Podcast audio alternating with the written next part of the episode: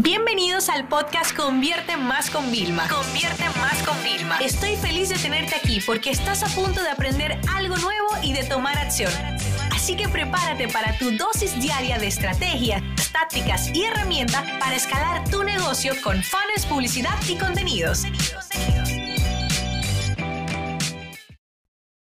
Diario de una empresaria, una semana más. Y esta semana tengo que confesar que ha sido una semana totalmente distinta por dos razones. Porque em, normalmente yo estoy como creando muchos contenidos, em, trabajando mucho en otros proyectos más, vamos a decir, de la parte de, escuela, eh, de marca personal. Y normalmente con el tema de la agencia, pues lo mínimo, ¿no? Pues esta semana eh, me he volcado prácticamente en la agencia. Usted sabe que estamos trabajando semanas temáticas. Y bueno, pues estoy más esta semana volcada y increíblemente que muchos de ustedes siempre preguntan, estamos trabajando con nuevos potenciales clientes. O sea, por un lado estamos escuchando eh, los nuevos problemas que hay ahora mismo en el mercado por todo lo que está pasando, evidentemente. Eh, no somos sordos ni ciegos, ni mucho menos ante esta situación. Y estamos abiertos, o sea, estamos escuchando qué necesitan para ver si nosotros podemos sacar una solución que quizás no es eh, nuestra solución habitual, pero sea una solución donde se beneficie. ¿Por qué? Porque hay una cosa que a mí me duele mucho y es que yo no quiero que personas que quizás no están capacitadas estén engañando a otros profesionales. Entonces, yo hablé directamente con el equipo, ¿vale? Hicimos unos escenarios donde qué pasaría si José y yo y, alguno, y algunas personas del equipo pudiéramos salir para eh, hacer estrategias, sobre todo, que además de mm, encantarnos, que nos encanta, que nos motiva, que nos apasiona, se nos da bien, de una forma muy humilde, quiero serlo, eh, y podría impactar tanto. O sea, es decir, no es porque es un consejo de nosotros, porque a ver, que tampoco es que eh, tenemos, sí, yo llevo específicamente siete años vendiendo en el mercado digital, eh, conozco perfectamente los negocios digitales, pero no es tanto eh, por quién soy yo, sino por la experiencia que yo traigo para poder emitir ese consejo y porque bueno, vamos a decir que tengo oídos en varias partes, entonces estoy actualizado de lo que pasa en el mercado de habla hispana y lo que pasa en el mercado americano con mis mentores, entonces tengo como que la mente muy abierta. Entonces ha sido interesante, me he estado reuniendo y eh, justamente ahora he tenido que grabar este podcast un poquito más tarde de lo habitual, eh, así que bueno, Patricia, gracias cuando lo estés editando un poquito tarde, porque eh, he estado en reuniones, en reuniones con potenciales nuevos clientes. Y entonces, claro, cada uno es tan distinto del otro que es súper divertido. Llevo la misma ropa, pero me he tenido que mm, que plantear y poner otras capas, ¿no? Y sobre todo, lo único que he hecho en todos los casos siempre ha sido lo mismo que le digo, un cliente educado es un cliente con la chequera abierta, entonces no importa que ahora no salga la relación, las relaciones son a largo plazo, en la vida uno se va topando con muchas personas, pero yo me he pasado la venta educando, es decir, porque al final yo me tenía que vender a mí para que me elijan a mí, o sea, esta es la realidad, ¿ok? Y me lo he pasado educando y es algo que pues me apasiona. Una vez más, pues es donde mm, puedes escuchar tanto al cliente y les voy a dar un truco. Yo tomo unas notas impresionantes. O sea, yo tengo notas ahí que si salen estos proyectos, yo tengo que volver esas notas y tengo, sin mentirle, el 50% de la estrategia lista. Porque cuando tú eres capaz de escuchar, que también recuerden que estoy trabajando mucho en escuchar más que hablar, es maravilloso. ¿Vale? Y también me encanta porque me hacen preguntas que tú no te esperas, tú no llegas nunca, por más que tú te prepares esa reunión, nunca estás preparado, pero entonces eh, yo tengo como todo el despliegue de todas las pestañas abiertas, ¿sabes? Y entonces eh, me dicen, no, mira, es que viste esto que pasó, y yo, sí, sí, lo, lo vi, la CNN lo publicó, o sea, ahí mismo me metí, ¿sabes? A verlo, porque uno tiene que poder hablar y una parte que entendí, estas reuniones no son solamente de vendernos uno al otro, o sea, ahora mismo estamos en una crisis, hay que hablar de la crisis. O sea, hay que hablar, hay que hablar y, punto, ¿no? Entonces, lo que hace a una reunión genuina, eh, donde tú te puedas presentar a un, un, potencial cliente, es que tú seas genuino y es que tú seas tú mismo. Aunque muchas veces tú tengas miedo, ay, ¿qué va a pasar? La verdad es que te tienen que ver como tú eres, porque esa es con la persona que van a trabajar. Así que por ese lado estoy muy, muy ilusionada. Mi grupo de mentoring es maravilloso, o sea, amo el grupo que tengo y, sé que me, que me lo han mandado para yo poder trabajar en esta época tan delicada con esas personas tan motivadas, que ya están consiguiendo resultados, ¿no? Y no hemos acabado el programa. Otra cosa es que estoy leyendo The Invisible Company, el nuevo libro de, de, la gente de Strategizer, que ustedes saben que son los que han creado el libro de Business Model Generation, el de Value Proposition y el de Testing Business Idea. Los primeros dos están en español, los pueden encontrar en español en las librerías de sus países, en Amazon. Los últimos dos, el de testing y el este de Invincible Company, no. Y quiero leerles eh, cómo comienza el libro por una sencilla razón. No es que quiero hacer spoiler alert, ni mucho menos. Pero eh, yo eh, vi que salió, me salió recomendado y de una vez lo pedí, lo pedí hace tiempo.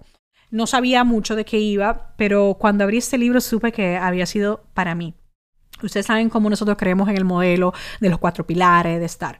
Y fíjate que dicen que para estos eh, creadores del libro, dicen que una compañía invencible es una compañía que está en constante reinvención antes de que se vuelva obsoleta.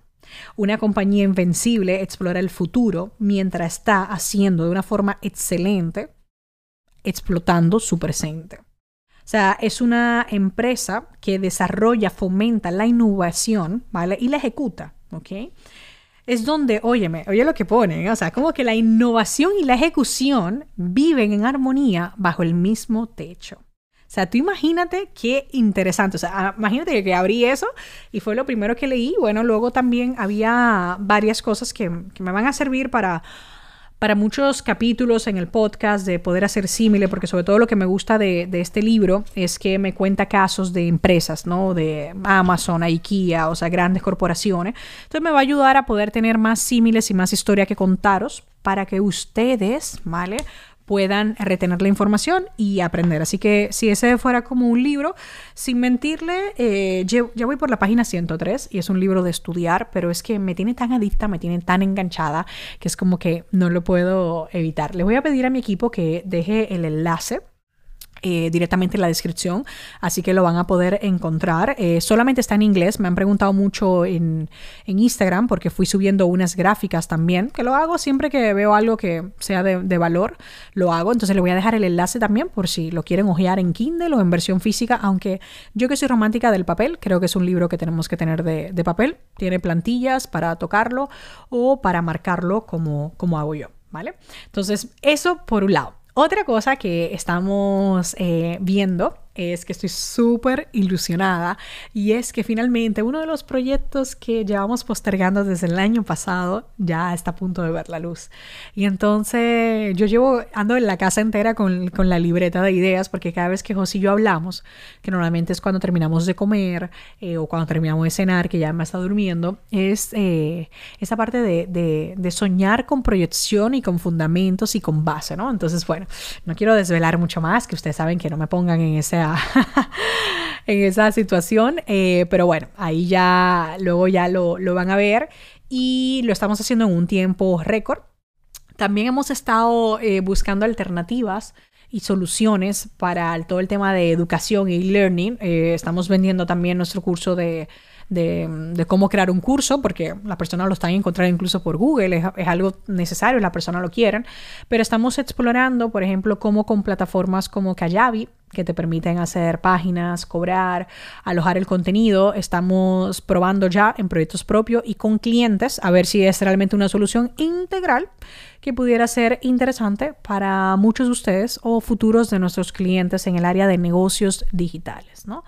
También es verdad que siento un gusanillo últimamente de, querer escribir.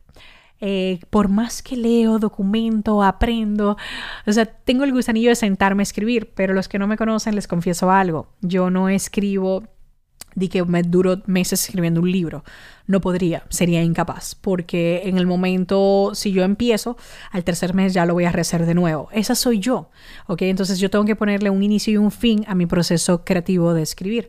Entonces, bueno, me voy a dar un poquito de tiempo más eh, eh, la semana que viene también para seguir estudiando eh, y hojeando libros y dejando que mi imaginación vuele pero creo que voy a comenzar. Ya prometí un libro que era el de consultor digital en el lanzamiento que hicimos en marzo y ese tenemos un compromiso para hacerlo a final de año, con lo cual eh, ese es otro, pero también tengo un libro pendiente de escribir con José y bueno, voy a empezar a escribir eh, varias páginas, que es lo que hago yo y en función de cómo me queden esas páginas sabré por qué libro me voy a decantar, porque al final la, introducción es un tema de estrategia que no cambia, ¿no? sin importar cuál sea el libro que, lo lleve.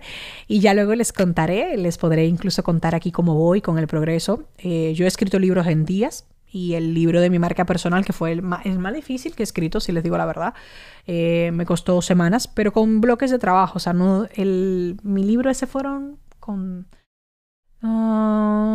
25 ah, horas, porque lo conté eh, con un programa que lo escribí y fue difícil. Pero hay otros libros que he estado 17, 18 horas para escribir, ciento y pico de páginas mía, que luego el libro queda maquetado en 200 y pico, ¿vale?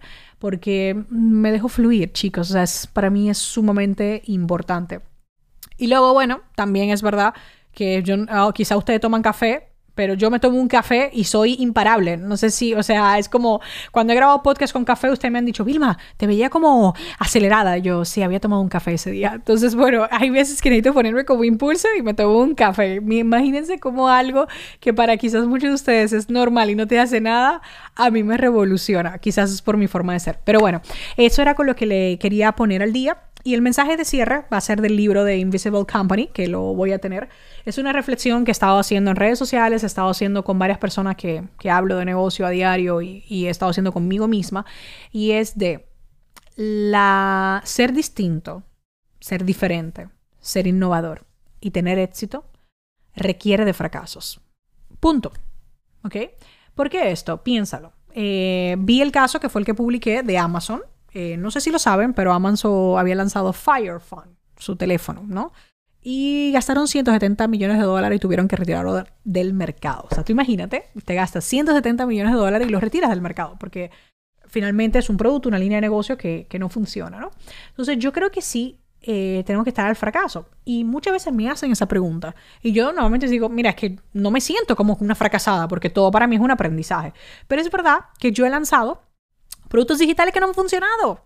Que he dado estrategias a mi cliente de cinco productos y uno no ha funcionado al mercado y se ha fracasado. Pero en el momento de nosotros haberlo lanzado, parecía la mejor opción y después de que hemos fracasado, la mejor opción era retirarlo, sacarlo del mercado o reenfocarlo o pivotar, ¿no? Que fue lo que yo hice con Academia Consultores. Al principio era un pack de muchos cursos más los cursos de consultores y ahora es una certificación. Yo pivoté y ahora sí funcionó. Pero la primera vez fracasé. La primera vez no me fue bien. O sea, y tú me dices, Vilma, ¿cómo no te fue bien? ¿No vendiste? Sí, entiéndeme, vendimos a muchísimas personas, pero no fueron los resultados que yo quería o no era lo que yo había concebido en mi cabeza.